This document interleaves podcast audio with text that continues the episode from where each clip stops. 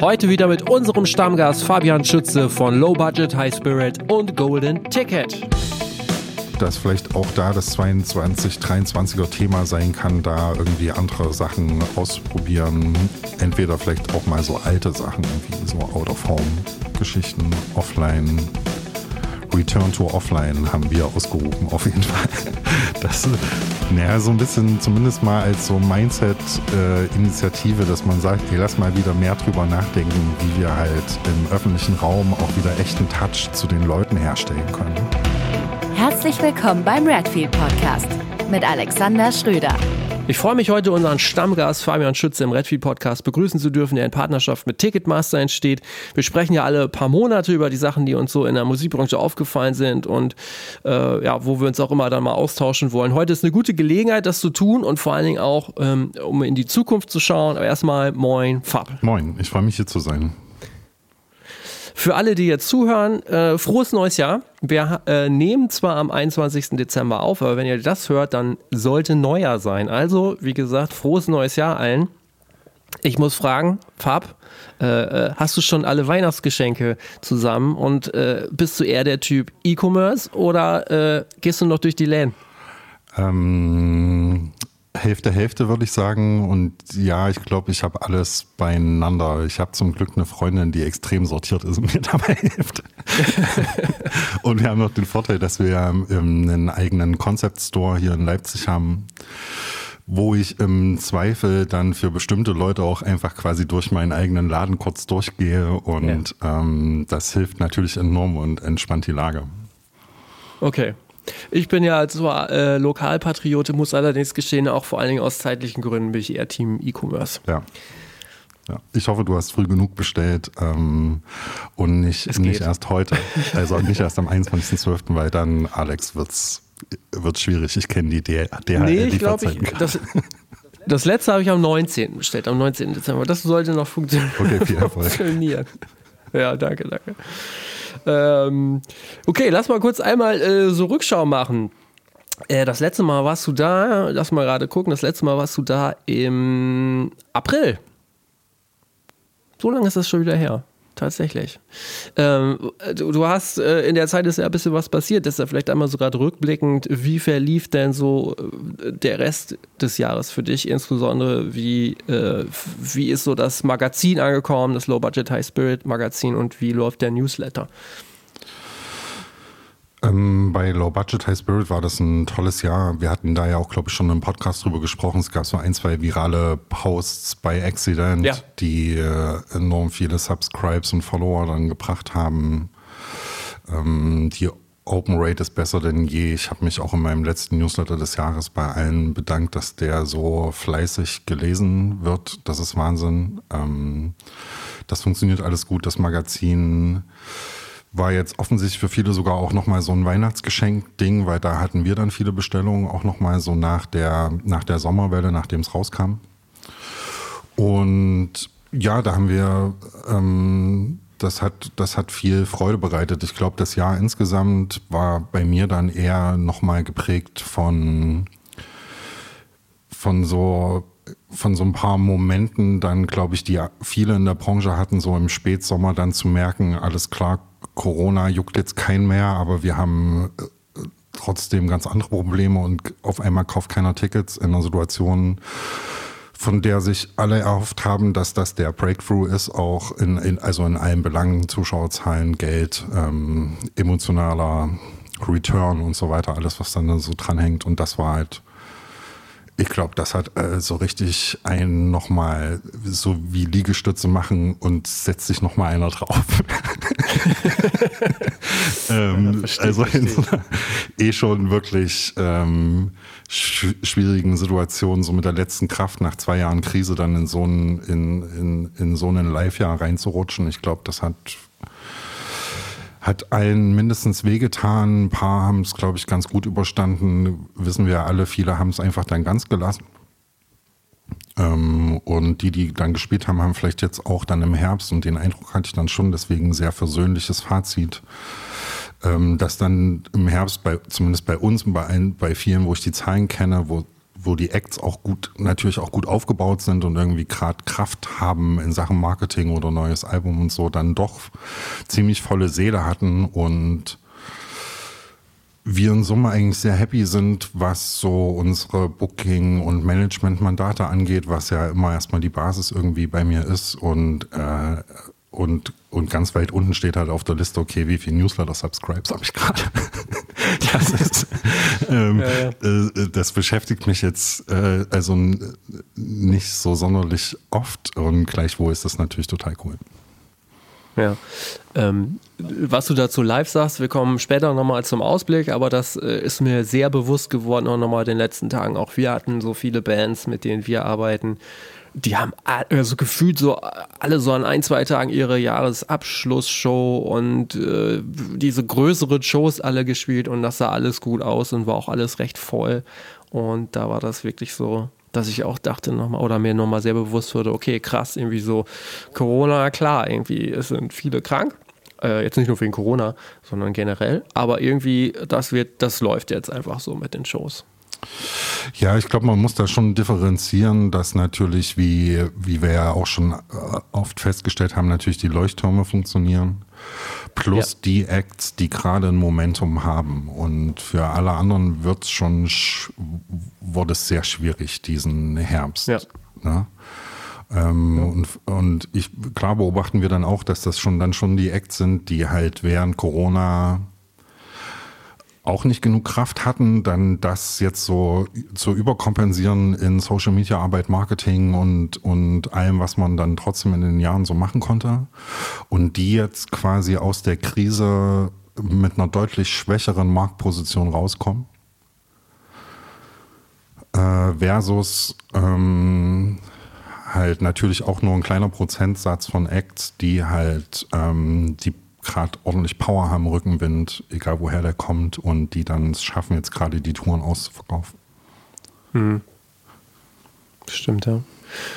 Dann nochmal so ein anderer Blick. Ähm, wir hatten ja auch schon äh, angekündigt, oder du hast ja auch dann darüber berichtet, ähm, was so E-Commerce angeht. Du ähm, hast Golden Rules gestartet.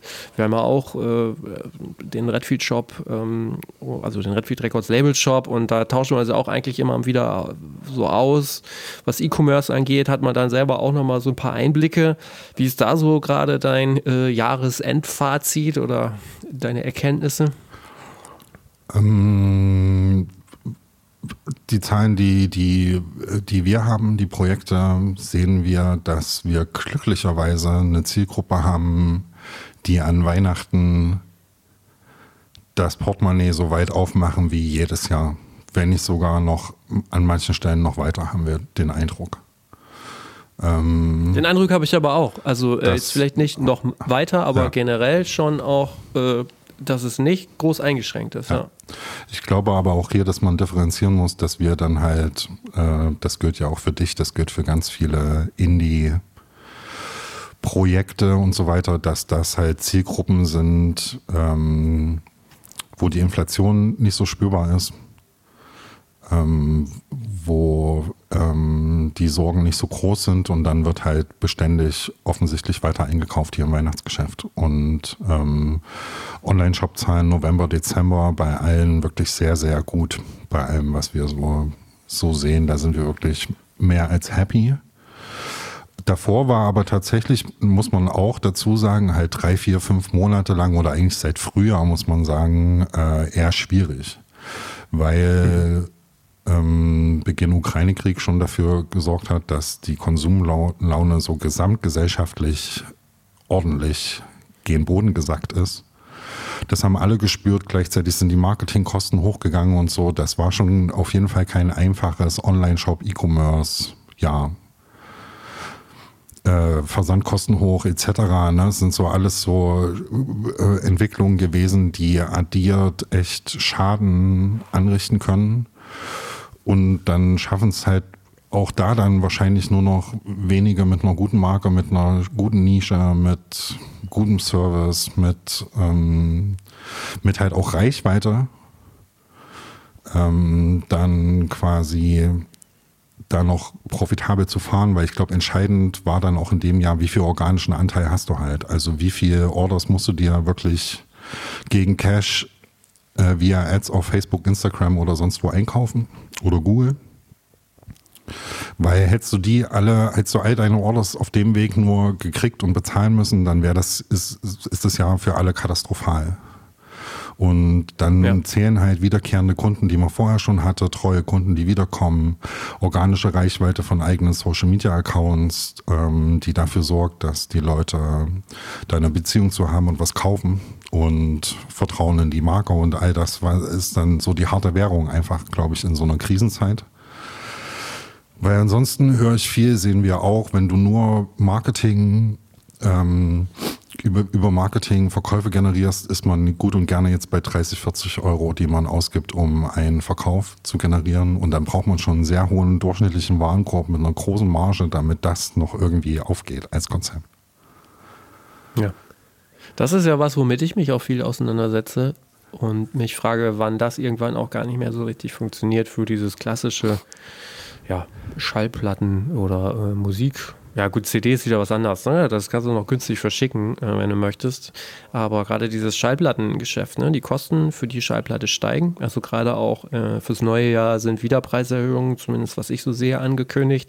Parallel, du hast es auch gerade selber gesagt, die Versandkosten steigen.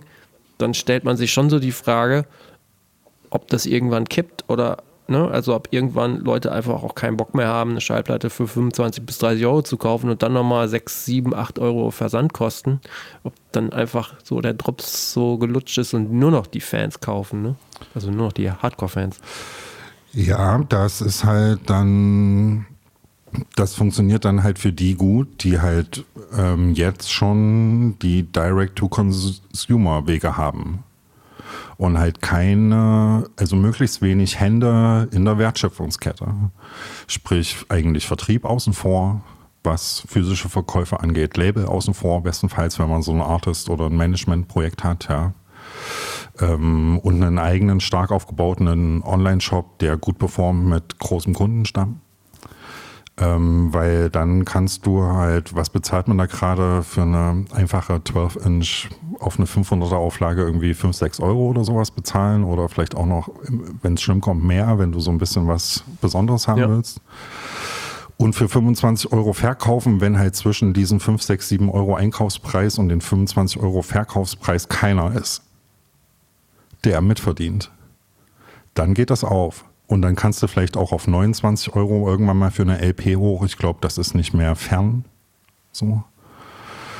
Ähm, Im direkten Geschäft und im Laden ist das ja jetzt schon Realität eigentlich an vielen Stellen, dass eine einfache LP über 25 Euro kostet. Auch gerne, auch gerne mal 30, 35 Euro oder irgendwie sowas, ne? Ja. Im Dussmann dann oder, oder woanders. Ähm, und ja, insofern geht das gut. Wenn halt zwischen, zwischen Presswerk und Kunden dann äh, Label, Vertrieb und schlimmstenfalls weitere Stakeholder und viele Bandmitglieder irgendwie drin hängen, dann ist das natürlich jetzt schon eigentlich katastrophal. Ja. Was ich noch ergänzen wollte, das hatten wir auch hier letztens äh, diskutiert, dass uns auch schon aufgefallen ist, dass zum Teil dann auch farbiges Vinyl teurer ist als schwarzes Vinyl, also dass es da auch nochmal so Unterscheidung gibt. Also das ist der Wahnsinn. Ähm, äh, nur, äh, du, du hast jetzt so die, die Bandseite oder die Künstlerinnen und Künstlerseite betrachtet. Das für mich war jetzt so die Betrachtung aus der, der Konsumentensicht. Ne? Also die Frage, wann irgendwann auch einfach keiner mehr Bock hat, überhaupt sowas zu kaufen.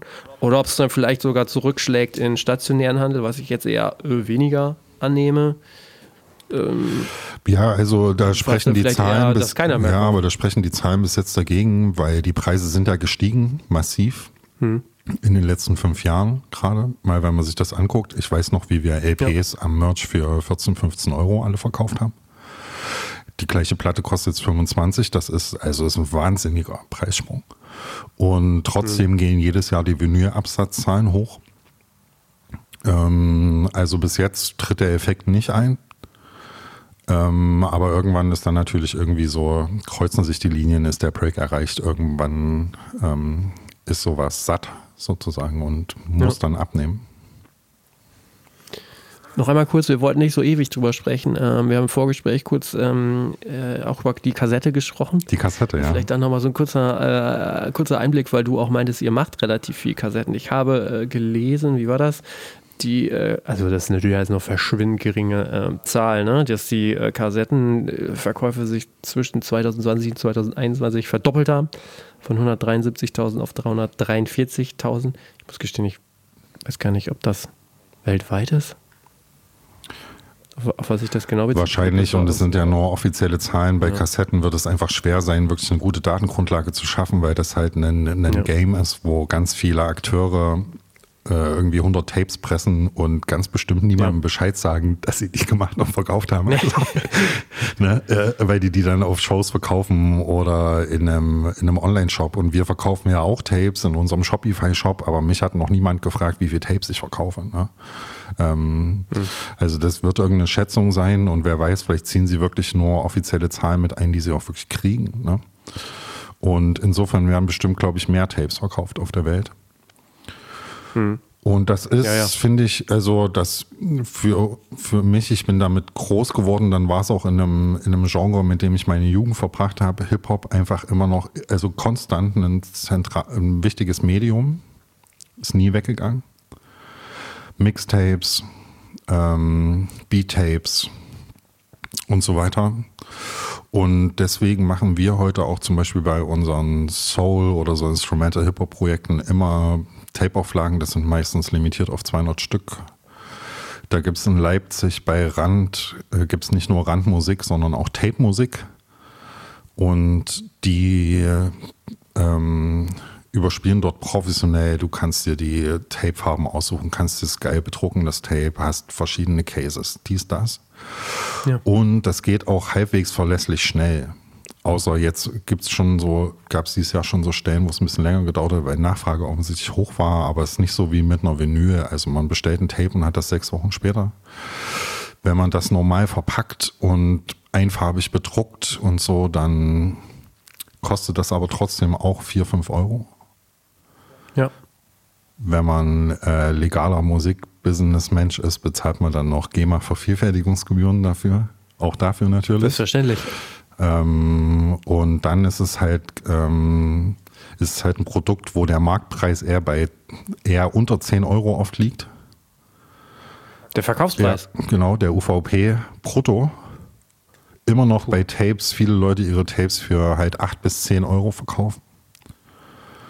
Und äh, nur manche Spezialsachen kann man irgendwie teurer verkaufen, dann für 12 bis 15 vielleicht. Wir machen jetzt zum Beispiel auch beim nächsten Martin Kohlstedt-Album limitiertes Tape. Das ist ein Elektronika-Album und das finden viele Leute total cool. Das ist halt immer so ein Sammlerding. Man legt da auch normalerweise so einen Bandcamp-Download-Code bei. Und wenn man das limitiert und ein bisschen Vertriebspower hat, dann kann man so eine kleine Auflage halt super schön verkaufen und, und so ein paar Nerds und äh, coole Hipster freuen sich. Hm, okay. Lass uns das Medium wechseln. Du hast es in deinem, äh, deinem Newsletter auch schon angekündigt. Hast du schon The Playlist gesehen auf Netflix? Habe ich. Hast du das gesehen, Alex? Nee, ehrlich gesagt nicht. Ich muss gestehen, ich komme überhaupt nicht zum, zum irgendwas gucken meistens. Ähm, was sagst du? Ist gut? Ja, ich habe das ja aus professionellem Interesse geguckt. Ich habe das gar nicht unter privat verbucht. naja, ja, also, ah, ich muss das noch gucken. Also ja gut, wie kann man das umschreiben? Also wenn ich wenn ich da jetzt nicht dieses professionelle Interesse gehabt hätte und nicht du als Musikbusiness-Mensch mich fragen würdest, würde ich diese Serie niemals empfehlen. Wir müssen einmal kurz erklären, was ist das für Leute, die das jetzt ist nicht eine, wissen, das, das ist eine Netflix-Serie über äh, The Life and Legacy of Daniel Eck und, und die Spotify-Gründung ah, okay. sozusagen. Ja. Äh, die sogar bis in die Gegenwart reicht und darüber hinaus das fanden die offensichtlich einen spannenden Kniff, da dann nochmal in der letzten Folge auch in die Zukunft zu blicken. Ähm, ja, also in Sachen jetzt Serien oder filmische Qualität ist, halte ich das wirklich für unterdurchschnittlich. Das muss man sich nicht angucken. Das ist meine okay. ehrliche Meinung. Es sei denn, man will so ein bisschen mehr darüber wissen, wie so ungefähr Spotify gegründet wurde und so ungefähr irgendwie äh, Daniel Eck und seine Kompagnons dorthin gekommen sind, wo sie jetzt sind. Okay. Da ist dann aber auch fraglich, wie, da stimmen natürlich auch keine Details oder so. Das ist ja alles dann trotzdem fiktional und written und ausgedacht an vielen Stellen, weil wir es einfach nicht wissen können. So. Hm. Ähm, und man ist aber jetzt nicht schlauer danach, wenn man das jetzt guckt. Irgendwie. Okay. Das lässt mich jetzt noch ein bisschen zweifeln zurück. Der Daumen runter ist auf jeden Fall das Fazit, falls du das nicht verstanden hast. Okay, okay. Naja, ich denke ja immer noch aus musikprofessioneller Sicht, ne? Wie du erwähnt hast. Naja, aber lass uns mal über Spotify generell sprechen. Wir hatten ja nochmal überlegt, so ob wir äh, einmal gucken, wie es gerade bei Spotify aussieht und auch so einen Ausblick. Wie fangen wir an? Du hast mal im Newsletter geschrieben, ungefähr 100.000 neue Tracks werden am Tag bei Spotify und somit auch auf die anderen Plattformen geladen. Ähm, was für eine unglaubliche Zahl, ne? Ja, unvorstellbar viel natürlich, ganz klar. Ähm, ja hilft äh, keinem der 100.000 weiter sozusagen, dass, dass dem so ist. Ja. ja.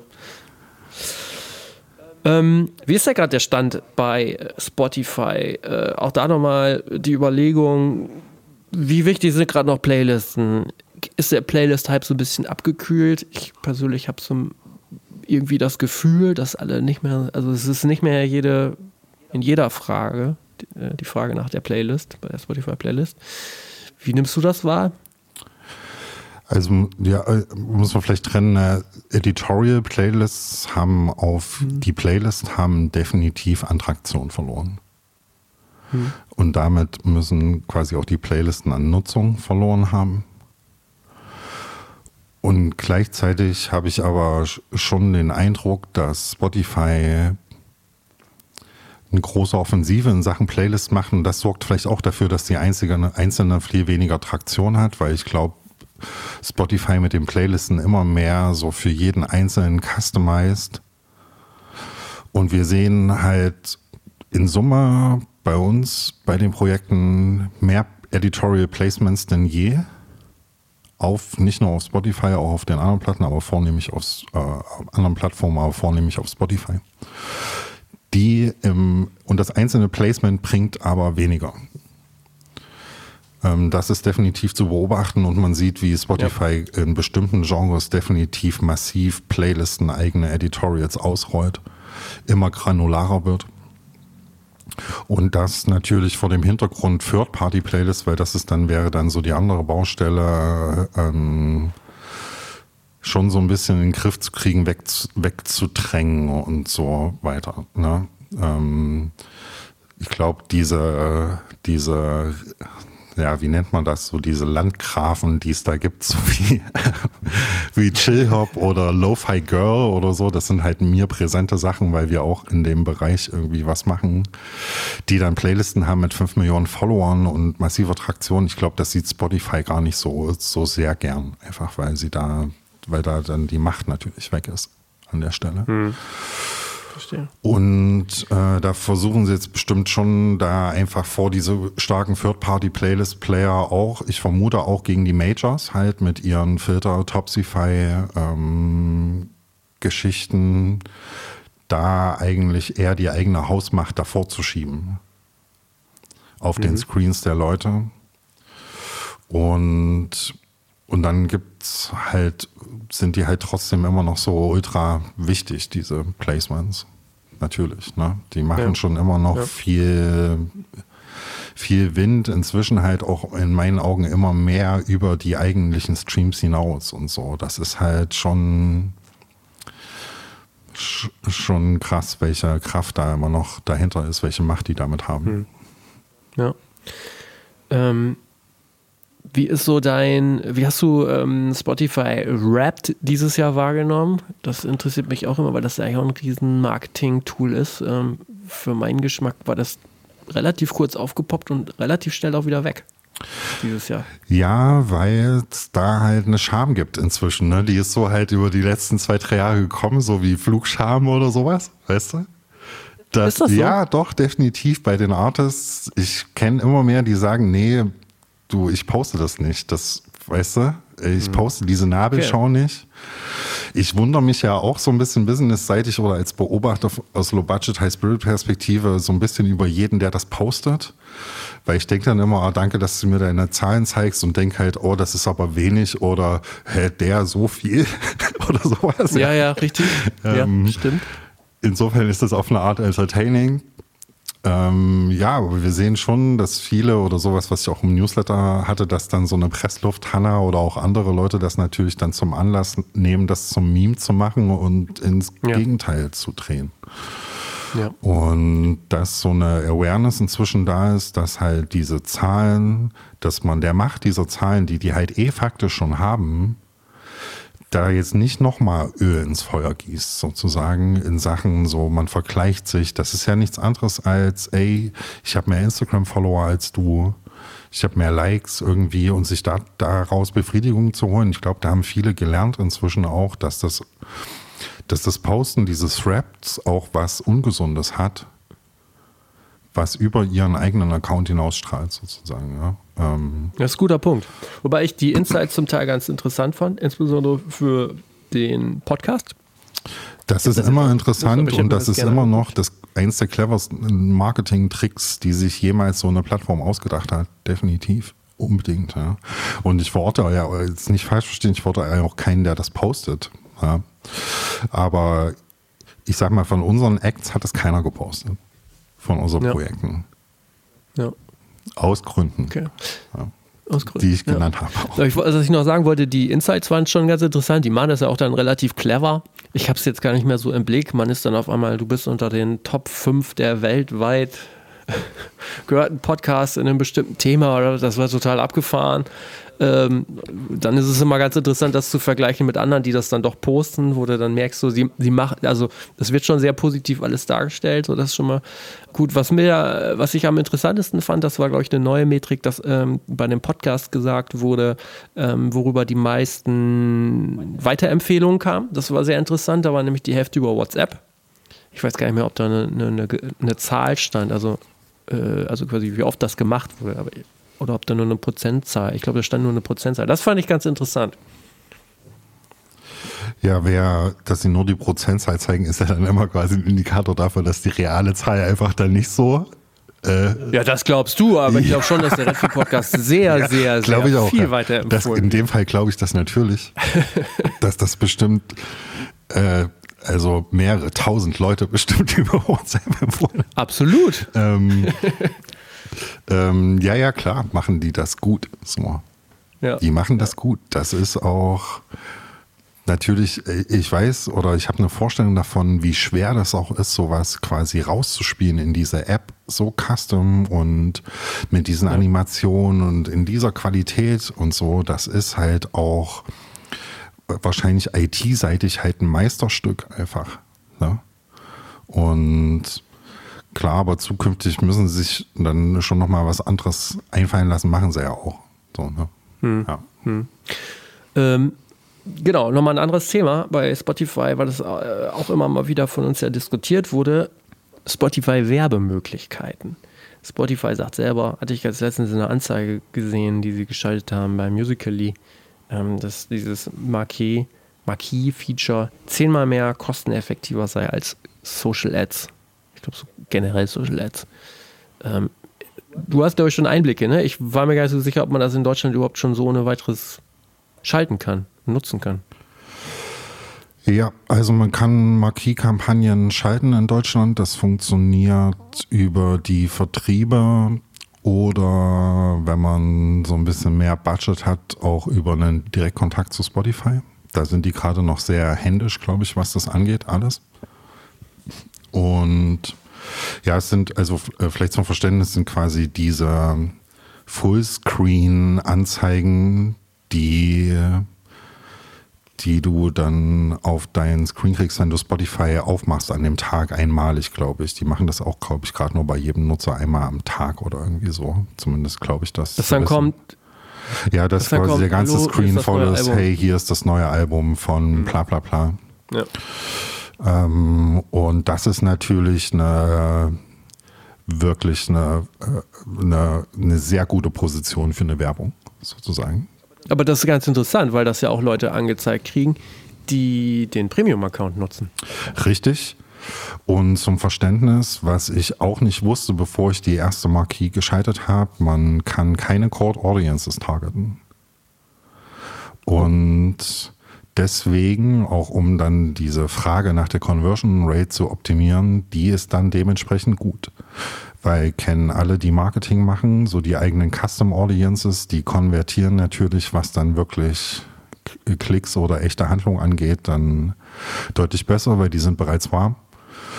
Und Spotify will dadurch Spam vermeiden, und These, sie haben nicht so richtig dran gedacht, so ein granulares Targeting bis jetzt so IT-seitig aufzubauen, dass sie das überhaupt so machen könnten, wie so ein Werbeanzeigenmanager, wo sie eigentlich die Daten haben. Aber ich glaube, auch das ist eine enorme Herausforderung, sowas zu bauen. Genau, und deswegen ist es so, man kann nur Leute targeten, die das schon mal gehört haben.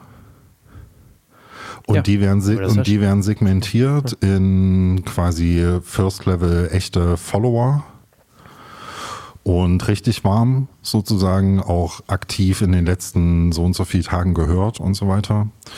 Darunter dann sagen, ist das, die haben dafür auch komische Begriffe, diese Segmente heißen dann irgendwie lapsed oder sowas und dann sind das die Leute, die in den letzten Monaten oder im letzten Jahr oder irgendwie sowas mal gehört haben, aber nicht oft. Und dann nochmal niedrigstes Segment, jemand, der das irgendwie in einer Playlist mitgehört hat oder irgendwie sowas, ne, ohne eine Interaktion mhm. auf dem Track zu machen. Und dann ist das kompliziert geregelt. Es gibt Mindestbudgets für Länder. Du musst, glaube ich, mindestens 250 Euro ausgeben. Und das kannst du auch nur, wenn für die 250 Euro in dem Land dann genug Leute in deinen Audiences drin sind. Ja. Hm. Und das ist natürlich die Krux sozusagen. Wenn du jetzt als kleiner Artist sagen willst, du kann, willst ein Marquis buchen, du hast irgendwie 1000 Follower und willst es ausbauen, kannst du gar nicht.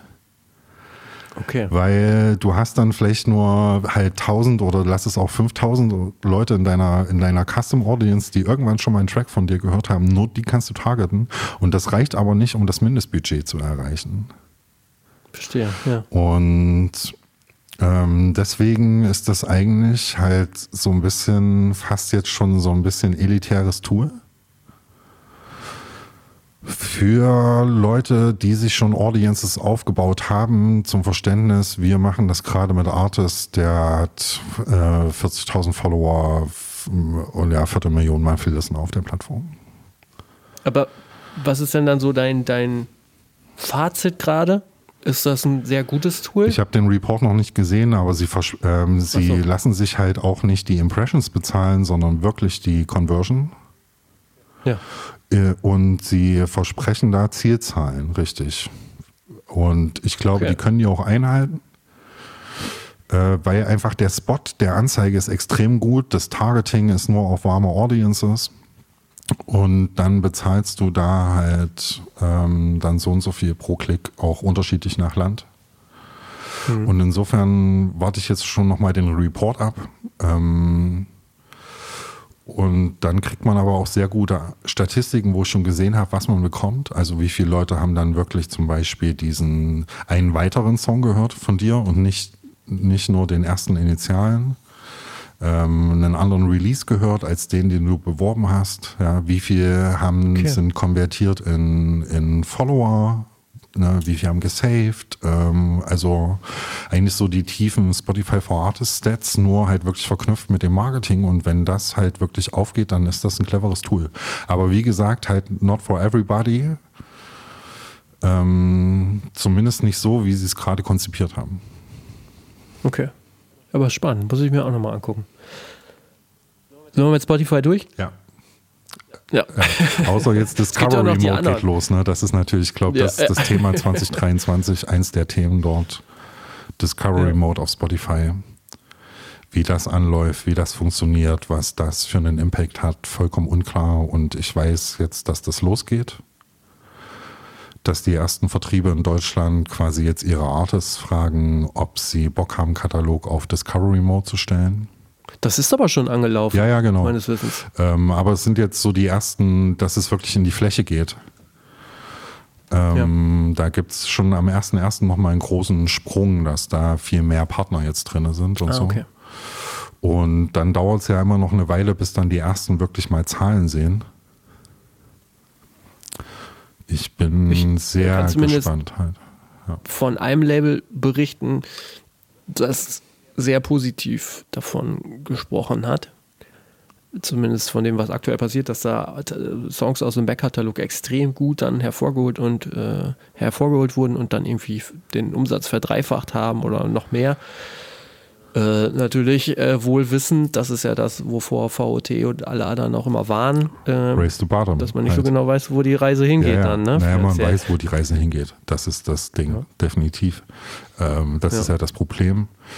Aber klar, so sehe ich es auch quasi goldene Golden Pieces aus dem Backkatalog, die den Proof gebracht haben, dass die sehr hohe Safe Rates haben, dass die ein sehr guter erster Touchpoint sind für Cold Audiences, für die Marke an sich,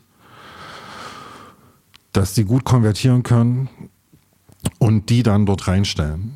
Ähm, klar, das kann quasi die Strategie sein. Ähm, auch hier ist es so, dass man nicht einfach jeden Song reinstellen kann. Ne? Man muss irgendwie wirklich so eine Liste von sechs, sieben Parametern muss der Track erfüllen, damit der in Discovery Mode überhaupt gehen kann. Und hier auch spannenderweise ja zum Beispiel, dass sie dann, dass der Track bereits oder in den letzten Tagen, glaube ich, sogar Radio-Plays haben muss und Audio-Plays gehabt haben muss. Und das ist natürlich auch spannend, weil da natürlich auch die kleinen Artists auf eine Art erstmal gar nicht so begünstigt werden, weil es ganz viele gibt, die haben ihr Profil noch überhaupt nicht auf das Level hochgefahren, dass sie so Radio-Plays hätten. Mhm. Generell nicht, ne? Ähm, Stimmt. Und ja, an den Stellen muss man sich das dann schon so genau angucken, dann immer nochmal, ne? Weil weil da auch so eine, immer natürlich diese Strategien, woran das dann liegt, dass man das so macht, halt nicht mit kommuniziert werden, während lautstark gerufen wird, das ist das Tool von Newcomer sozusagen. Das ist aber, ja, so einfach ist es offensichtlich nicht. Ja. Okay. Spotify äh, Check. haben wir abgeschlossen. Äh, check. Ich wollte nur einmal kurz, da müssen wir auch nicht weiter drüber sprechen, aber ich fand es interessant, äh, weil ich es nochmal gesehen habe hier. Ähm, Marktverteilung, Media hatte, also Media hatte, die, also die Media Research hatte äh, hier nochmal so, ein, so einen Anteil Streaming Mitte aus Mitte 2022 aufgeteilt, äh, aufgestellt und gesagt, dass äh, ich glaube, ja, weltweit Spotify 30 Prozent hat, Apple Tencent und Amazon circa 13, wobei halt ja, Amazon neuerdings auf Platz, nee, 4 ist, genau, und Tencent auf Platz 3, so war das, ja. Fand ich nochmal ganz interessant, dass die alle so, so, die, die quasi, die, die aus der zweiten Reihe, dass die alle so gleich auf sind. Ja. Ja, für uns natürlich äh, relevanter, wie sind die Marktanteile in Europa, ähm, weil da ist dann halt schon die Spotify-Dominanz äh, deutlich stärker natürlich. Ne? Ja, das stimmt. YouTube nur mit 9%. Fällt mir so ein. Ja. Da bin ich übrigens äh, von, meinem werbefreien Abo äh, ganz begeistert, allerdings nur Video. Ähm, wir hatten ja beim letzten Mal drüber gesprochen und ich war, äh, hatte, hatte berichtet, dass ich da jetzt das Abo habe, in erster Linie, damit die Kinder nicht mehr Werbung sehen müssen. Ja. Die oft sehr unangebracht ist, wenn, wenn gerade Paw Patrol läuft. Ähm, das könnte man natürlich auch schön als Masche unterstellen, ne?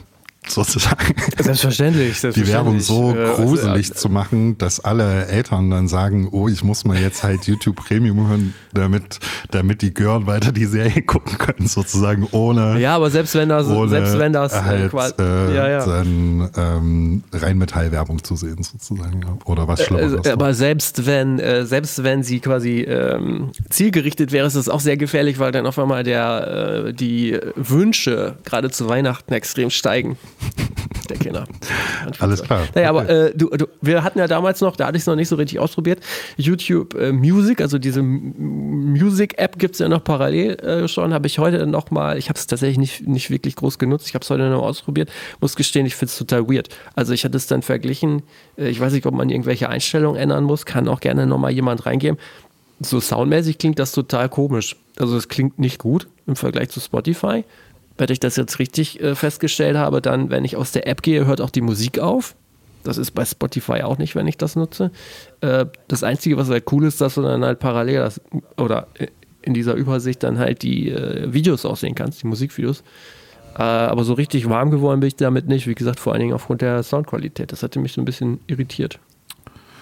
Das habe ich noch nicht gehört, aber gut, das kann ich mir natürlich vorstellen, weil auf Spotify, da ist natürlich äh, meinetwegen besser, aber alle Streaming-Plattformen klingen schlecht, sofern es nicht die ähm, HiFi-Abos sind von Apple. Ja, aber das war ein großer Unterschied, muss ich gestehen. Echt? Okay, ja. krass, ja. Ja, also ich hatte bis, ich habe echt gedacht, ähm, irgendwas ist jetzt gerade bei mir falsch und bin dann parallel, also bin dann direkt danach in die Spotify-App gegangen den gleichen Song angehört, habe gedacht, huch, ja, krass, das ist schon was ganz anderes. Ja, also ich glaube, YouTube Premium war business-wise ein cleverer, sehr, sehr cleverer Move. YouTube Music ist meines Wissens kein Erfolg.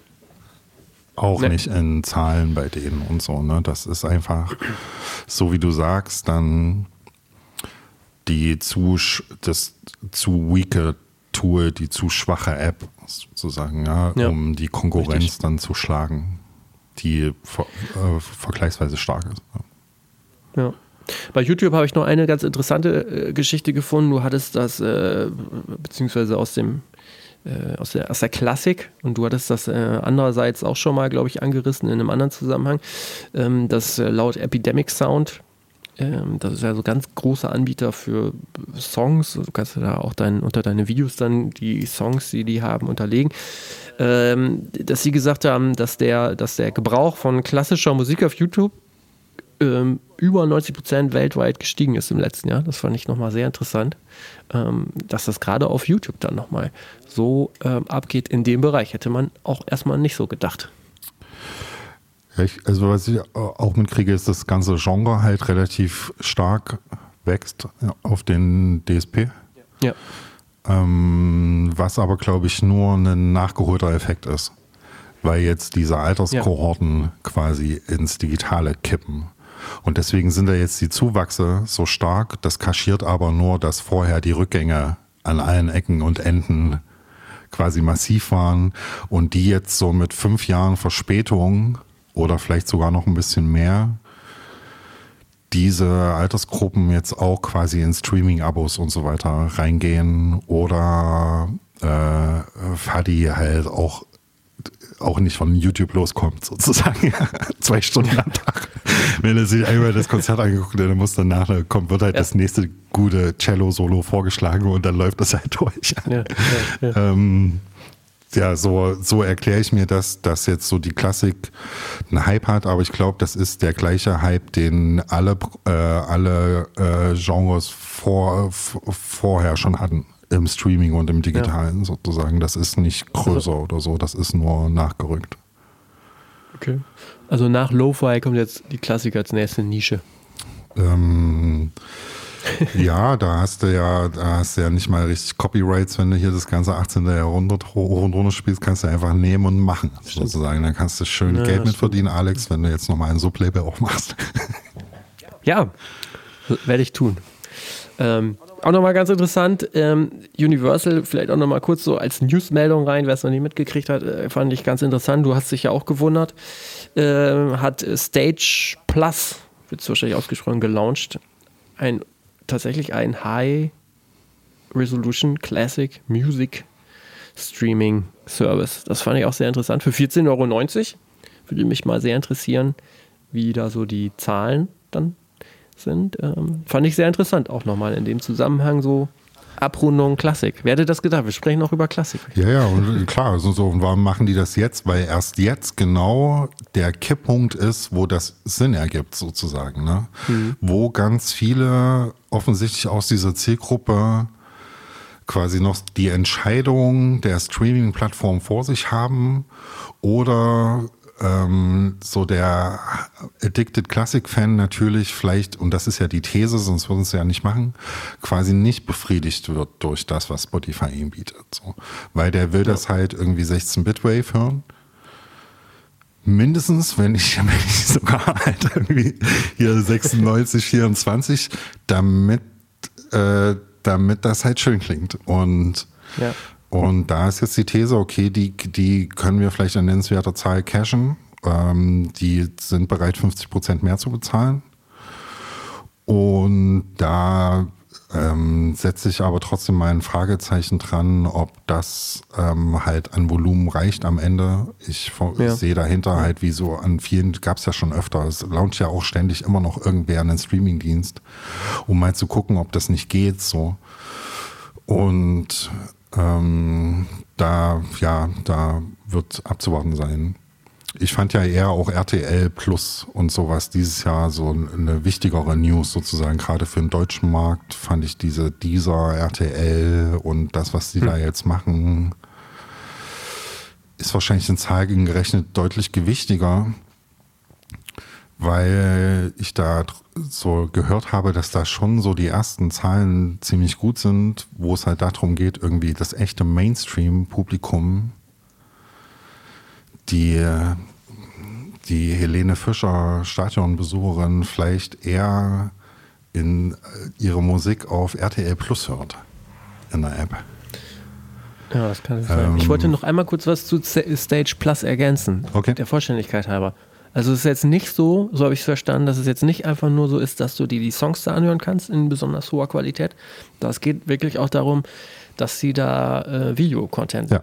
präsentieren wollen. Ne? Also äh, tatsächlich Konzerte, Ja. ich glaube sogar Live-Konzerte, exklusive Konzerte, Behind the Scenes, Dokumentation und so. Also wirklich so. Ich, also zumindest klingt es jetzt erstmal so, wenn man Classic-Fan ist, dass man da relativ gut abgeholt werden kann. Ja, wie das Ja, dann aber ist, müsste man mal testen. Äh, Das Also, ist jetzt einfach nur, die äh, haben das ja neu entwickelt und dann ist heutzutage klar, wenn du sowas machst, dann musst du das auch machen. Das ist ja zum Teil schon stark Mhm. Ja. in Apple Music auch integriert. Und ich sag mal, viele Videos auf Spotify, ich glaube, das ist auch nicht mehr fern, sozusagen, weil die sich natürlich Ja. auch mit äh, Bewegtbild auseinandersetzen und es wird bei den Canvas nicht aufhören, ja. Das Ja, ist ja, klar, richtig. das ist, das ist glasklar. Und deswegen ist das dann jetzt auch nicht mehr so das Alleinstellungsmerkmal, wenn halt zum Beispiel Spotify auf den Trichter kommt, das ist vielleicht ganz cool, wenn die Artists selber über das Spotify for Artists Backend nochmal so Behind-the-Scenes-Videos hochladen können. Ne? Oder Ja. ihre Official Music Videos oder, oder was auch immer oder ihre Live-Videos, um halt die Profile anzureichen, um die Nutzungsdauer in der App zu steigern. Und wenn die das gut machen, dann hat dann jetzt Universal, da jetzt, hat er nicht das Rad neu erfunden mit diesem Stage-Ding. So, das ist natürlich ist erstmal einfach das, wie man das jetzt heutzutage machen würde, wenn man das anfängt. Dass man nicht mehr sagt, okay, das eine ist Netflix und das andere ist Spotify, sondern man äh, integriert dann Visual und Audio definitiv. ja, Das ist Ja, aber den Weg, den die jetzt alle gehen und Ja. auch schon angefangen haben. ja. Ja, okay. Lass uns über Social Media sprechen. Das war ja auch nochmal ein großes Thema. Das fand ich nochmal ganz interessant. Du hast ja selber ähm, auch, äh, wir beziehen uns ja auch immer so ein bisschen auch auf die Themen, die du im Newsletter hattest, aber auch auf Themen darüber hinaus. Das fand ich aber nochmal ganz interessant, ähm, dass du gesagt hast, mit den diesjährigen Entwicklungen auf Facebook, Instagram, TikTok, ähm, hast du jetzt so eine These mal, äh, die du aufgestellt hast, dass es vielleicht auch echt einen, einen Kipppunkt gibt, an dem sich die Plattformen irgendwann selbst zerstören. Willst du das einmal kurz anreißen, was du damit meinst? Naja, äh, ich meine damit auf einer Ebene, dass man, dass einem die Allmacht dieser Plattform ja immer so unendlich erscheint und der Algorithmus quasi immer so weise ist und er wird ja quasi jeden Tag schlauer und, und sowas. Ne? So sieht das ja vermeintlich aus. Man unterschätzt aber, glaube ich, trotzdem den Faktor, dass dort in den Chefetagen halt Leute sitzen und wir wissen alle, wie die hier heißen und ungefähr, was die so, wie die so drauf sind, so circa zumindest. Und dass die halt auch Fehlentscheidungen treffen können. Ähm, trotz, also die sind in meinen Augen einfach erstmal nicht per se too big to fail. Das glaube ich nicht. Und das, das zeigt zumindest Facebook schon in vielen westlichen Märkten, dass die es auch einfach fertig bringen können, sich zumindest halt in bestimmten Ländern und für große Zielgruppen, wenn nicht alle, halt obsolet zu machen. Und das ist dann sowohl auf der Creator-Seite so, also dass wir jetzt als Musikerin alle, also würde ja jetzt keiner auf die Idee kommen, wenn er irgendwas startet, irgendwie erstmal ein Facebook-Profil anzulegen. Ja, es wäre irgendwie echt niedrig priorisiert, sozusagen das zu tun. Ja. Es gibt dort kaum mehr Engagement, es sei denn, man man versteht die Plattform sehr gut und macht dann Content für die Plattform und hat dann auch noch ein Publikum, was irgendwie sehr alt und sehr männlich ist und so weiter. Dann, dann geht Facebook meinetwegen für bestimmte Sachen immer noch gut. Ähm, aber halt ansonsten kriegt man kein Engagement und es nutzt dann auch aus der Zielgruppe einfach in bestimmten Altersgruppen einfach quasi dann nur noch ein irrelevant kleiner Prozentteil der Bevölkerung diese Plattform. Äh, zumindest halt für das, was wir sind, also um Musikerinnen zum Beispiel zu folgen oder ja. kennenzulernen. Ne? So, ja. da gibt es halt andere Alternativen, die das viel besser schaffen. So, und, und insofern ist es halt so, dass, dass, dass die natürlich so, so Fehlentscheidungen treffen können, die sich so gravierend aufwirken aus, auf die User auf der einen Seite als auf die Creator auf der anderen Seite, dass da Bewegung drinne ist sozusagen. Und da hatte ich schon den Eindruck, dass da die quasi Entwicklung diesen Jahres gerade auf Instagram und TikTok schon für ganz schön Überdruss gesorgt haben. Und wenn sich das einmal so richtig krassiert und breit macht, dann ist das schwierig. Also wir hatten ja dieses Jahr und in dieser Geschwindigkeit gab es das nie, wenn eine Plattform groß geworden ist, dass jetzt schon alle fragen, oh, TikTok, puh, so, ne? Muss ich da jetzt drauf? Ja. Ähm, oder gibt es nicht irgendeinen Workaround, um das zu vermeiden, sozusagen, auf diese Plattform jetzt zu müssen, quasi, um, mhm.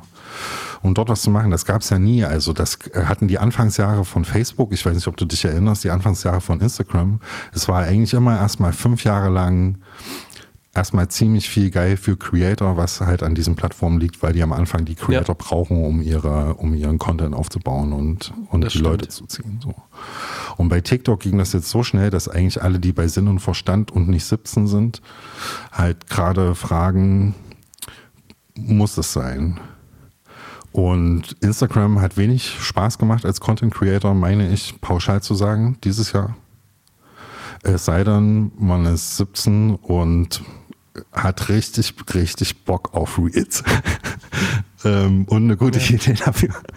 Und das, ja, ja. Ähm, und das äh, schlägt ja auch auf die User-Seite um, dass alle so unzufrieden sind mit ihren Feeds, mit dem Konsum. Ähm, auch hier alle, die bei klarem Verstand sind, haben sich irgendwie Zeitlimits gesetzt, wie viel Ta Zeit sie am Tag halt in dieser App hängen oder in TikTok hängen oder in Instagram oder wo auch immer. Weil es halt einfach äh, Brainfuck ist, sozusagen, diese, diese Apps ja, zu benutzen. Ja, und ich glaube, diese Gewissheit, die hat sich dieses Jahr so richtig durchgesetzt, dass so der Anteil der Leute, die sich sagen, okay, ey, hier 15 Minuten am Tag, that's it. Oder sagen, ey, ich schenke mir das gar nicht, ich scroll mein Feed nicht mehr durch, weil es nur noch Werbung und viral Video-Hits sind. Ähm, das nimmt schon zu und ich glaube schon, um zum Punkt zu kommen, dass es da dann irgendwann Kippungen gibt, wo dann halt große Zielgruppen in großen Märkten sagen, nö, da habe ich ja. keinen Bock mehr drauf, sozusagen. Und sowohl die User das tun, als auch die Creator und dann ist es, ist die Plattform an sich auf eine Art tot und kaum zu reaktivieren. Für mhm. diese Zielgruppen in diesen Ländern sozusagen, ja. Das fand ich ganz interessant. Da hatte auch ähm, der Global Head of Music von YouTube nochmal was äh, gesagt, der Lea Cohen. Da hat er so drei Probleme identifiziert und das fand ich nochmal ganz interessant, auch so auf den Punkt gebracht, dass er sagt, na, im Grunde genommen Musiker äh, und Musikerinnen sind gezwungen im Prinzip mehr Zeit auf Social Media zu investieren. Wie du schon sagst, das ist eigentlich äh, für viele immer unangenehmer. Will eigentlich keiner mehr so richtig oder wenige. Dann ist es so, aufgrund der letztendlich aufgrund dieser ja auch immer kürzeren Content Pieces und dieses Durchwischen und schnell, schnell, schnell sind die Fans gar nicht mehr in der Lage, so richtig äh, ja, zu interagieren oder überhaupt mal Künstlerinnen und Künstler tiefer und intensiver zu entdecken. Das ist alles nur noch total oberflächlich. Man ist gar nicht so richtig Fan. Man hat mal so ein bisschen was gehört und findet das okay. Und aufgrund im Grunde ja beider beider Gründe so als Resultat ist der dritte Punkt, dass das im Grunde genommen ja auch Labels oder auch selbst denn Künstlerinnen und Künstler, die das selber machen, kaum noch äh, Möglichkeiten finden, ja, sozusagen zu breaken, in Anführungsstrichen, ne? so, so größer zu werden und zu wachsen. Also total sch schwieriges Dilemma am Ende, ne? Klar, ne? Und ja, ähm, das kann man halt dann erstmal konstatieren. Und aber natürlich sich danach bestenfalls irgendwie dem der Sache zuwenden, wie man es halt schafft, diese Fanbeziehungen, diese nachhaltigen und guten, ähm, vielleicht auch an Social Media vorbei aufzubauen. Ja. Ähm, weil man, weil das dort nicht mehr so richtig möglich ist, obwohl ich das nicht so ganz unterschreiben würde, wenn man einfach eine sehr gute Sache hat, die man da pusht und und Ahnung hat und so, dann geht das auch schon immer noch hervorragend über Social Media, wenn man nur einen langen Atem, ein bisschen Geduld hat und das alles mit Nachhaltigkeit gestaltet und nicht einfach nur das Geld rausbläst in Reichweitenkampagnen oder so, um die Zahlen kurzfristig zu pushen. Und klar, ja, aber all, die Ideen, ne? all diese Effekte, dass irgendwie die Leute die Songs, die sie mitsingen, dass sie da gar nicht mehr wissen, quasi, wer das gemacht hat und oder wie das Lied heißt oder so, weil eigentlich nur noch die, ja. ähm, die Me Right Now Playlist gepumpt wird, sozusagen. dann wird's halt, dann wird's schwierig für alle, die, äh, die davon nächstes Jahr dann noch leben wollen. Ja. Da setze ich natürlich. Das ist schon interessant. Ja, da, ja weil, da muss man ein großes Fragezeichen setzen, wie nachhaltig halt die Karrieren der Acts sind, die dann über diese Mechanismen dieses, vor allem dieses Jahr nochmal st stark beschleunigt, aufgebaut und dann sehr schnell von den Playern der Branche ausgeschlachtet, ausmonetarisiert, hochgefahren werden sozusagen. Ne? Da bin ich gespannt mhm. einfach, wie viel davon in fünf Jahren noch am Start ist. Ja.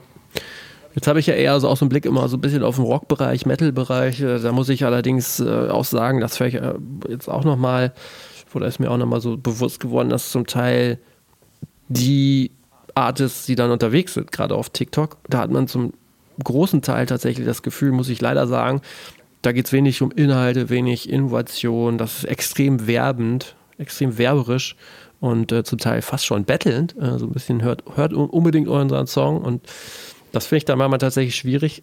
Da ist dann auch immer so diese Gegenfrage, die ich mir stelle, ob ähm, das einfach nur noch nicht richtig gemacht wird.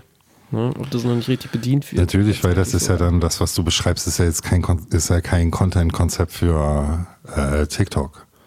Du brauchst schon ja, ja. irgendwie eine gute Idee. So wie die Elevator Boys zum Beispiel. du brauchst einfach eine gute Idee. Naja, aber was ich immer sage, es gibt da immer so mehrere Beispiele. Also neben natürlich solchen wie äh, der An Herr, Herr, Anwalt und so. Es gibt ja dann auch, ich weiß gar nicht, wie die heißen, äh, hier dieses Bestattungsunternehmen, was so groß ist. Das ist ähm, auch immer regelmäßig, glaube ich, unter den Top Ten. Oder selbst sowas wie Hugendubel, Buchhandlung, die machen das auch echt gut, so in, in dem in ihrem Segment, ne? wo man eigentlich so denkt, so krass, das kann ja auf TikTok, also wie soll das denn auf TikTok funktionieren? Und das funktioniert tatsächlich so wie ich das sehe, relativ gut. Ja, ja, aber dann, da ist halt bei Hugentube natürlich dann bezahlte Agentur oder trotzdem irgendwie jemand in der Firma mit Ressourcen, auch wenn es in-house ist, irgendwie dahinter und es wird derjenige ausgesucht oder diejenige, die diese Videos dann gut erstellen oder können oder ihr Gesicht dann dahin halten. Ähm, und die Beispiele aus den anderen Branchen hast natürlich auch einfach singuläre Beispiele, wie da halt zum Beispiel ein Steuerberater oder ein Bestattungsunternehmer dann wie gemacht dafür ist, schon aus seiner authentisch, aus seinem authentischen Selbst heraus irgendwie auf dieser Plattform, ne, die haben dann da Bock drauf, die, die sind ja. auch entertaining, die sind, die können das dann, ne? So, das ist halt dann auch ähm, auf eine Art, man muss dafür gemacht sein, das glaube ich ganz fest. Ja. Während es für alle anderen und das dann auch sofort sichtbar und führt eigentlich zwingend zum Misserfolg halt so ist, dass die sich halt dafür anstrengen, verstellen oder irgendwie eine halb gute Idee ausführen, um auf der Plattform dann stattzufinden. Und das ist halt nicht, das kann nicht klappen. Ne? Und so sehe ich es auch, dass eigentlich nur jeder, und so ist halt nur jeder 500. Bestattungsunternehmer ja. dafür gemacht, auf TikTok diesen Account zu haben und der eine dient dann so als Best Case. Genauso ist auch jeder 500. Musiker oder Musikerin nur dafür gemacht, ja. irgendwie so ein Topic zu haben oder irgendwie so ein Hook, wo die sagen, ey, damit kannst du halt einen Instagram-Account irgendwie gestalten. Ja, ja, der, den du auch nachhaltig hochskalierst, über halt mal den einen viralen Inhalt hinaus, weil ähm, der ist ja gar nichts wert. Ja. Ja. Na, mir geht es ja immer nur darum, auch einfach zu zeigen, dass es schon geht, wenn man einfach die Ideen hat ne, und es macht. Ja, Voll. das ja. ist äh, durch die Ja. Kennst du, kennst du TikTok, Rainer? TikTok Rainer. Ich schreibe es mir auf, Alexa, ich kenn's nicht. Von, von Ziel Abeck. Ziel Abeck. Okay. Industrieunternehmen. Ja. Kennst du Nee, nicht? kenn ich nicht. Das schicke ich dir mal rüber. Okay. Das ist, ein, äh, ist wirklich ein äh, baden-württembergisches äh, Unternehmen, Ja. das Ventilatoren und Antriebstechnik baut. Ja. Äh, und zum Teil preisgekrönt auch, glaube ich, ist für ihre TikTok-Arbeit. Und ähm, da geht es tatsächlich darum, dass sie sagen, wir sitzen in einer baden-württembergischen Provinz, wir brauchen unbedingt Leute, die hier arbeiten wollen und die nutzen das tatsächlich auch ähm, als ähm, ja, Tool, um Bewerbung zu bekommen. Ja. Bei mir gerade bei mir gerade groß ähm, kam irgendwie in die Bubble, sehe ich gerade auch oft. Ayo Cheetah, das ist so ein Amerikaner, der rappt mit seinem äh, Kuscheltier, was halt so ein, was ist das, so ein Tiger oder Bär oder sowas, rappt der dann so Rezepte oder so Lebensweisheiten und Tipps. Und das aber wirklich So weit auf so funky West Coast Beats und richtig geil gemacht.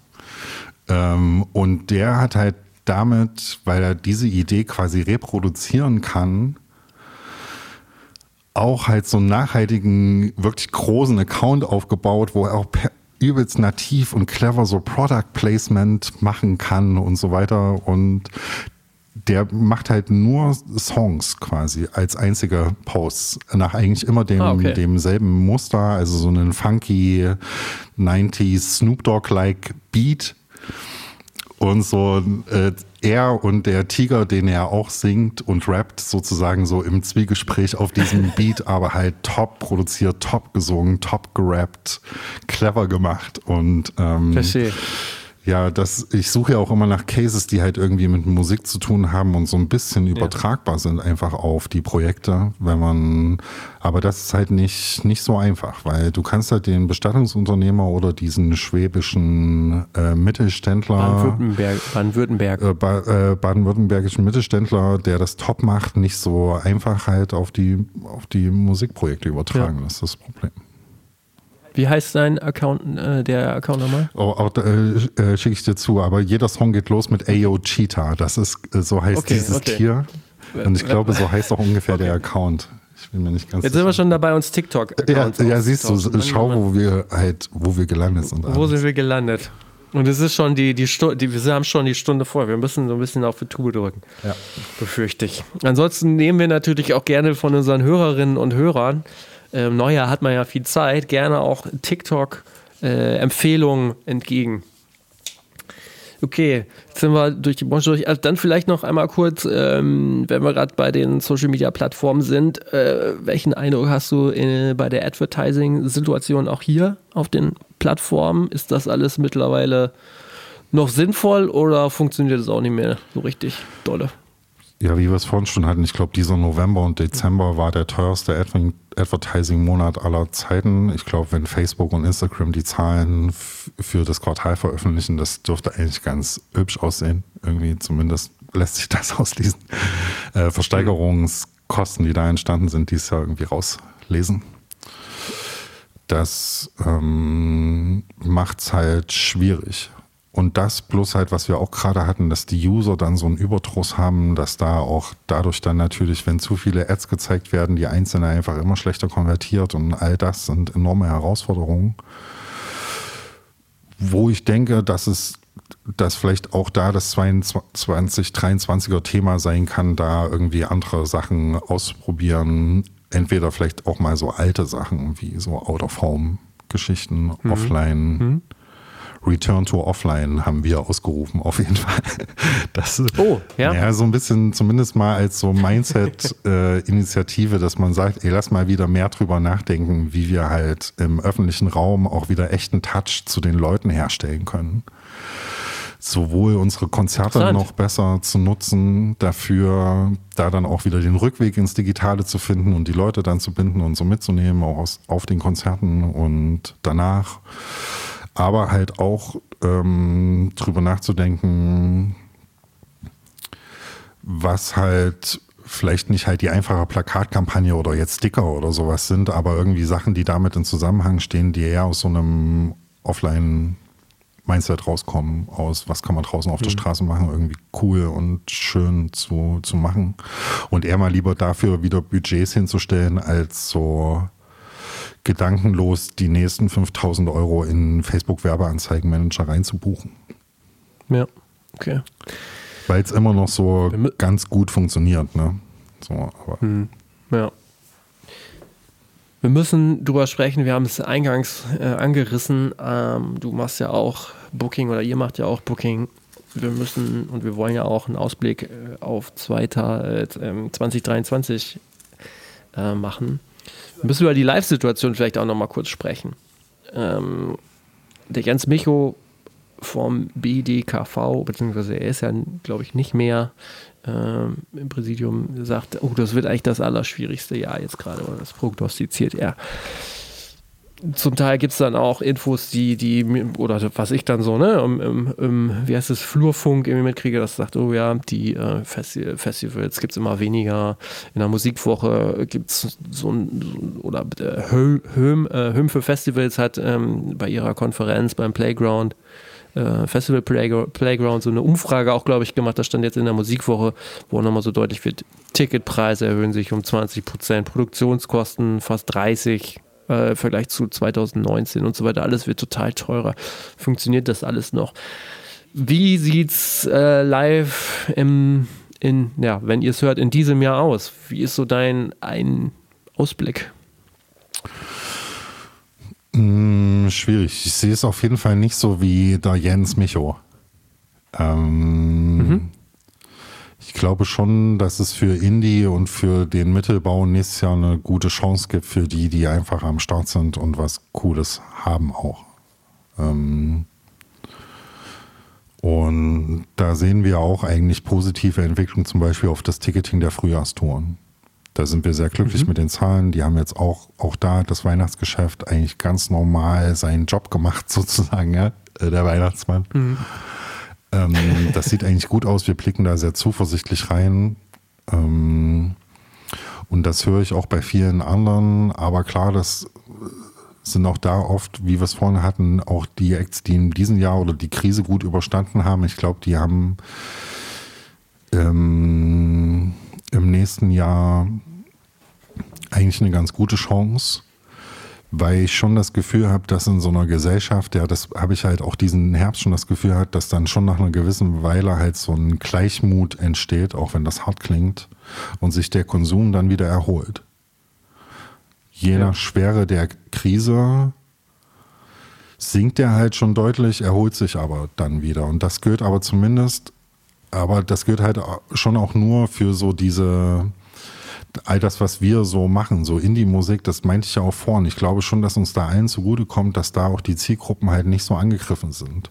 Weil wer sich jetzt Sorgen macht, um richtig hart Sorgen macht um Nebenkosten und die Supermarktpreise und so richtig jeden Tag mit Schmerzen spürt, der ist auch schon vorher nicht auf ein 30 Euro Indie-Konzert gegangen, weißt du?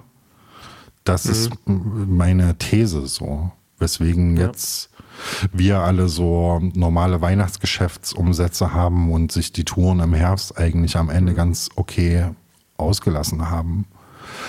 Und eher so die gestiegenen Kosten das Problem war, dass die Touren nicht so richtig profitabel waren. Ähm und dann, klar, ich glaube, aber das lässt sich schlecht in Zahlen schätzen. Aus meinem, von meinem Schreibtisch aus glaube ich schon, dass gerade im eher alternativen Segment der Festivallandschaft einige so ein richtig beschissenes Jahr hatten und davor wahrscheinlich zwei, wo sie gar nichts machen konnten. Und das muss man merken. Aber auch da habe ich schon das Gefühl, dass ich gerade relativ viele Festival-Announcements sehe und dass wir vom mhm. eigenen Booking auch da das Gefühl haben, dass äh, viele offensichtlich immer noch irre genug sind, das zu machen, sozusagen, auch ja. im nächsten ja. Sommer. Und die Hoffnung groß ist, dass auf der Welt nichts jetzt nochmal dazukommt, was das dann kaputt machen kann. Ne? Ja. Gut, das ist immer so die äh, Unbekannte. ansonsten denke ich, oder könnte ich mir vorstellen, dass es einfach auch nochmal so ganz spannend wird zu gucken, ja, wie du schon sagst, äh, dass, dass man jetzt gerade das Gefühl hat, ähm, Nebenkosten ist ein großes Thema, einfach weil es kalt ist und dann, dass dann nochmal ein spannender Moment entsteht, wenn es halt wieder warm wird letztendlich. Dass dann so eine gewisse Bereitschaft wieder auch einfach so psychisch entsteht, ähm, wieder mehr Geld ausgeben zu wollen unter Umständen. Ja, bleibt schon abzuwarten. Im Frühjahr, glaube ich, gibt es halt schon nochmal so ein paar Wochen, wo dann ein großer Teil der Bevölkerung gebündelt so diese Nebenkostenabrechnungen für dann so die, die ersten Nebenkostenabrechnungen kriegt, die richtig reinhauen. Und ja. da muss man mal gucken, wie das so durch die Medien geht und wie das so mhm. gesamt so die Stimmung drückt und was das für Effekte hat. Stimmt. Ja, ähm, einfach ist das auf jeden Fall nicht. Also selbst wenn ich sage, nee, nee. ich habe Zuversicht, war das das toughste Jahr auf jeden Fall bis hierher. Ähm, und ich hoffe eigentlich, oder habe mir vorgenommen, ich habe mir selber vorgenommen, dass das nächstes Jahr besser wird. Was hast du denn nächstes Jahr noch so äh, ähm, im Kalender stehen? Ich hatte gesehen, äh, CO Pop Reeperbahn Festival ist ja schon auch was, wo du noch weiter oder noch mehr auch involviert bist, oder? Oder sein wirst? Hm, zumindest gilt das für die CO Pop. Auf jeden Fall schon mal so okay. viel kann ich sagen, weil ich darf auf der CO Pop im April in Köln erstmals mit Low Budget High Spirit Sessions kuratieren. Und die erste ist announced, es geht um Newsletter.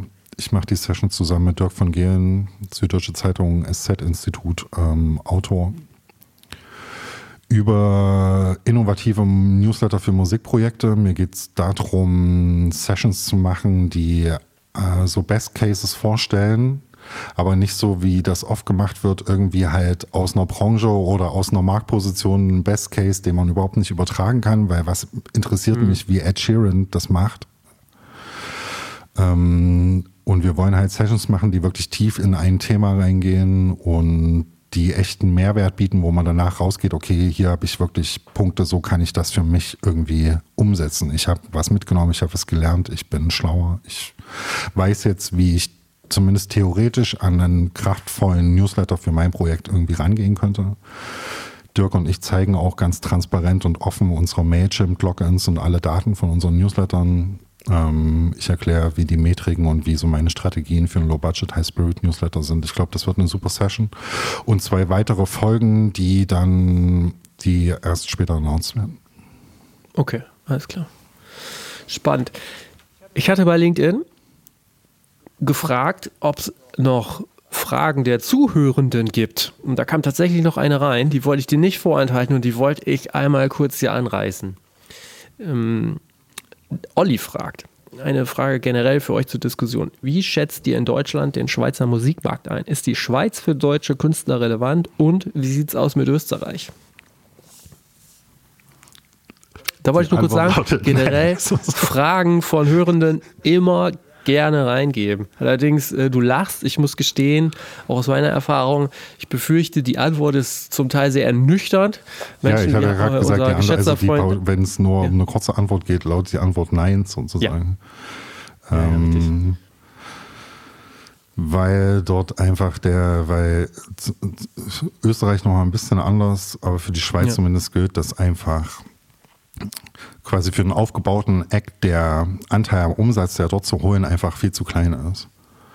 Ähm, Aufgrund der sprachlichen Barrieren, ja. Ja, genau. Und dann ist der Markt ja nochmal so super speziell, weil das Land segmentiert ist in die Sprachräume und eigentlich spricht ja. man, wenn wir über die Schweiz sprechen, eigentlich auch immer nur quasi über einen schon quasi den äh, bevölkerungsreichsten Teil der Schweiz, also die Deutschschweiz mit großen Städten Basel, Zürich, äh, Luzern und so.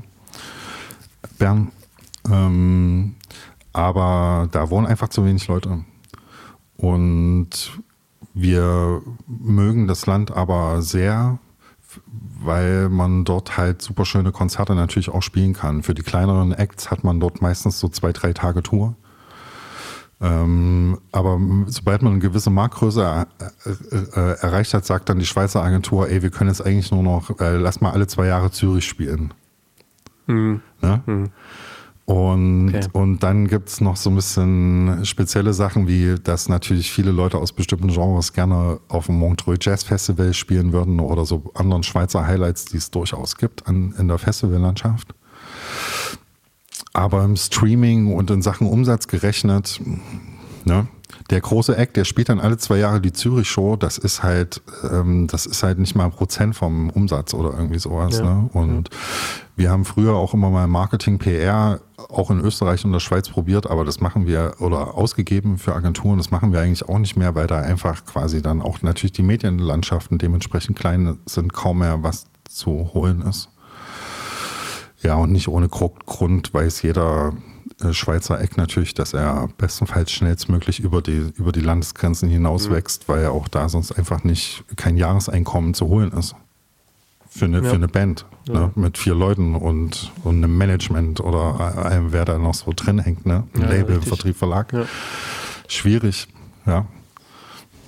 Das ist ja der Eindruck Aber- oder ähm, die Erfahrung, die ich auch gemacht habe. Zum, äh, ich, das ist schon ein bisschen veraltet, aber ähm, ich hatte mal auch unsere österreichischen Kontakte gefragt und die sagten ja, es gibt da schon auch eine gerade aus Österreich eine starke, Orient, starke Orientierung, zum Beispiel über Musikzeitschriften damals war das so nach Deutschland, also dass im Grunde genommen die dann auch da gelesen werden. Ansonsten äh, kann ich aber auch nochmal empfehlen, ne?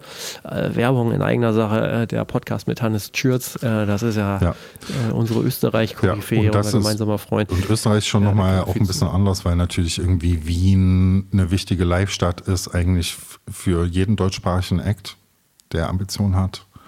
Auch eine tolle Stadt ist. Und ähm, dann gibt es da noch so FM4 und es gibt dort schon natürlich einfach nochmal ein bisschen mehr Spielmöglichkeiten, vielleicht auch als in der Schweiz.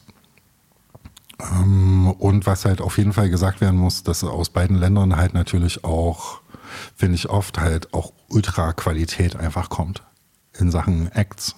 Ja. So. Ja, das stimmt. Ähm, dass da für die Größe der Länder ungewöhnlich viel sehr, sehr gute Musik herkommt. Wir arbeiten auch viel Ja. mit Schweizern zusammen, zum Beispiel. Okay. Na gut, ich glaube, wir haben soweit erstmal die Musikthemen alle ähm, abgeschlossen. Es ist auch schon äh, fortgeschrittene Zeit. Es ist schon fortgeschrittenes Neujahr, wenn ihr das hier hört. Oder haben wir noch was äh, ausblickmäßig vergessen? Ja, dein Die Ausblick vielleicht nochmal. Du äh, bist ja inzwischen wirklich, äh, gehst auf, auf riesige Jubiläen in Sachen Folgenanzahl zu. Ein paar Jährchen sind ins Land gezogen. Ziehst du weiter durch nächstes Jahr? Was, was hast du so, äh, was Ja. hast du denn draus gelernt aus, aus, aus dem Frage. Jahr mit deinem Podcast? Ja. Tatsächlich äh, über drei Jahre Podcast äh, hätte ich äh, tatsächlich nicht gedacht, dass das so, so lange wird. Mein nächstes Ziel ist tatsächlich jetzt äh, Folge 150. Das wäre dann das große Jubiläum. Ich muss dann allerdings auch ankündigen, dass so wie es jetzt aussieht, dass ich dann schon eine Pause machen werde. Vielleicht auch eine etwas längere, weil ich merke, dass das echt Kapazitäten richtig ähm, schluckt. Ähm, und zum Teil ich auch das Gefühl habe, dass gerade die regelmäßige Frequenz äh, viele überfordert gleichzeitig. Also ich kenne das ja auch selber, dass ich weiß, dass es ein bisschen viel wird, das alles zu hören. Gleichzeitig glaube ich aber trotzdem, also das ist auch so ein bisschen so ein Learning. Ne? Einerseits ähm, äh, weiß ich, dass es schwierig ist, immer, dass alle alles hören. Gleichzeitig weiß ich aber auch um die Power dieser Frequenz, also in den Rankings und irgendwie, dass man immer wieder was zu sagen hat. Das schon. Genau. Ähm, bis 150, das ist dann wahrscheinlich so im April, Mai irgendwann so, und dann machen wir eine längere Pause. Okay. Ähm, mal gucken. Ne? Also es ist natürlich einfach so, dass das reine Interviewformat viel, viel schwieriger ist, viel mehr Zeit frisst als jetzt so, was das, was, was, was wir jetzt machen. Ja. Ne? Das ist natürlich in der Vorbereitung viel einfacher. Das muss man ganz klar sagen. Nee, aber was ich so gelernt habe, wie gesagt, Regelmäßigkeit der Frequenz ist schon, schon wichtig. Da glaube ich ganz fest dran. Ich merke auch immer wieder, dass äh, es genug Leute gibt, die den Podcast neu entdecken so ein bisschen, ähm, was schwierig ist, natürlich immer die Gästewahl. Mm, Da ist so ein bisschen das Learning, äh, das äh, ein bisschen platt gesprochen, Prominenz schlägt Inhalt. Das ist zum Teil jetzt gar nicht so was, äh, was mir so behagt. Ne? Weil manchmal hat man dann Leute drin, wo man sagt, so, boah, ey, das ist einfach so, für mich zumindest, eine gute Geschichte. Äh, gute, guter Content oder gute Learnings und dann merkt man aber schon, äh, jetzt hatte ich zuletzt Henning Wieland von den Age Blocks, der hat auch eine coole Geschichte erzählt, das war auch richtig gut, ne? aber natürlich ist der viel prominenter äh, als so eine Andrea Ludorf vom, vom Kulturhaus äh, Dussmann, Kaufhaus äh, Dussmann.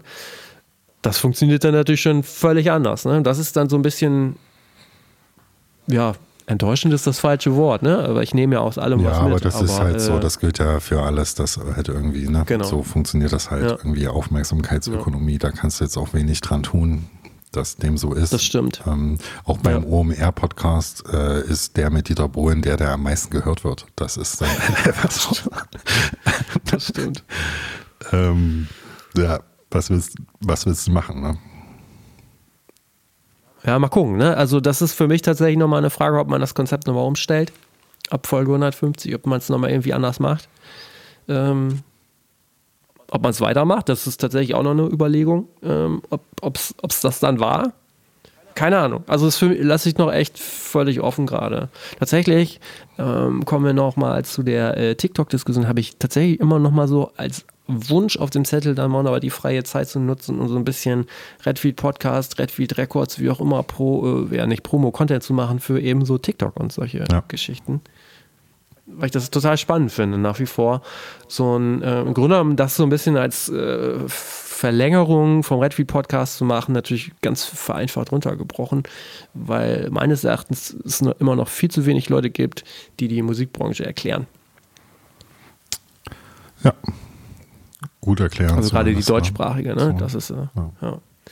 Weil ich da auch immer wieder merke, dass insbesondere auch Leute, die wirklich schon lange dabei sind, zum Teil viele Dinge immer noch nicht wissen. Also ich selber habe auch immer das Gefühl, ich weiß eigentlich sehr wenig.